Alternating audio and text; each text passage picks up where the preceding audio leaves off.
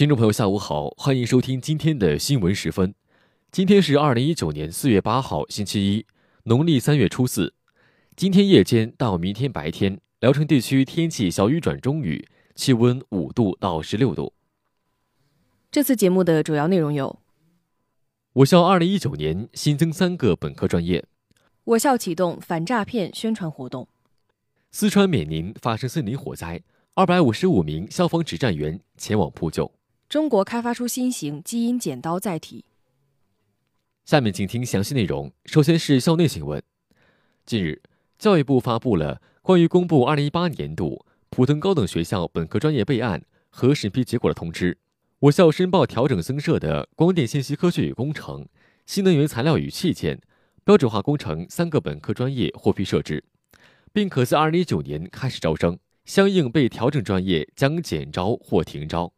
学校将根据第六次本科教学工作会议和本学期教学工作会议精神，进一步按照学科专业一体化规划本科专业布局，优化专业动态调整机制，加大专业调整力度，依据本科专业类教学质量国家标准，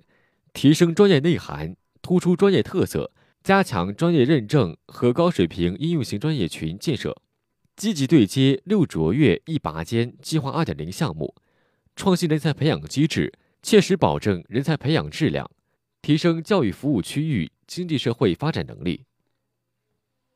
近日，聊城大学反诈骗宣传活动暨万人签名启动仪式于一夫图书馆前举行。党委副书记窦建民、党委常委、宣传部长乔炳武、学生工作处、安全保卫处、辽大派出所等单位负责人、各学院辅导员和学生代表千余人参加活动，并郑重在签字板上签署了自己的名字。辽大派出所副所长邢艳雷介绍了当今网络诈骗的典型案例、反诈骗的重要性、安全防范意识的养成等相关知识。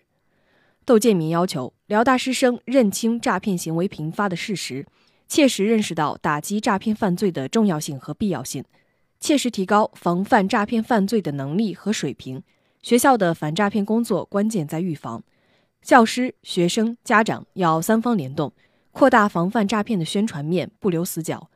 加强警校联动，通力协作，合作共战，切实增强打击诈骗犯罪的实效。下面是学院快讯：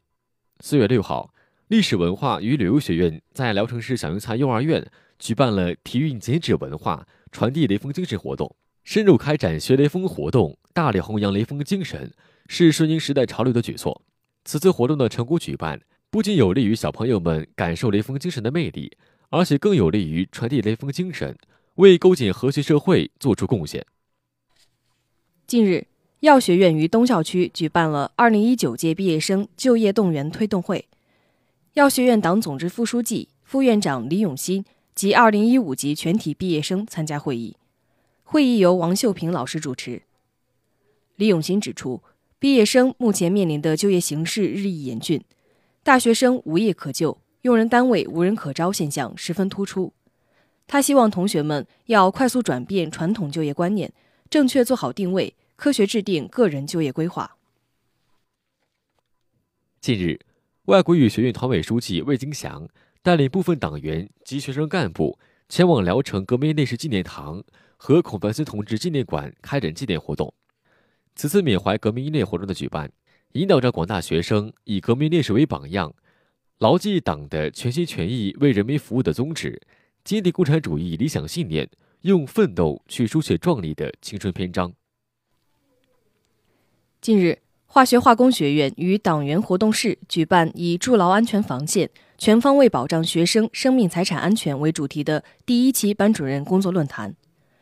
本次会议的成功举办，切实提高了学院辅导员老师的安全预警意识。为学院做好春季学生安全保障工作积累奠定了坚实基础，同时提高了我院辅导员老师的学生管理水平，为今后工作的开展积累宝贵的经验。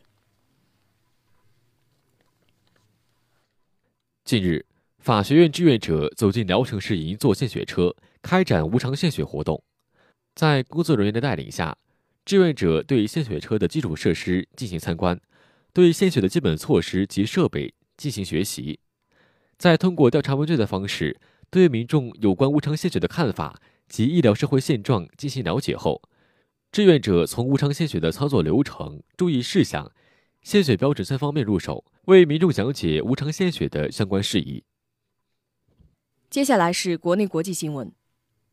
四月八号至十二号，李克强总理将赴欧举行第二十一次中国欧盟领导人会晤。第八次中国中东欧国家领导人会晤，并正式访问克罗地亚。习近平主席和李克强总理今年首次出访，均选择了欧洲，体现了中国外交对欧洲方向的高度重视。习近平主席访欧期间，意大利成为首个签署“一带一路”谅解备忘录的七国集团成员。法国总统马克龙则表示，主张加强欧盟互联互通战略，同“一带一路”倡议对接。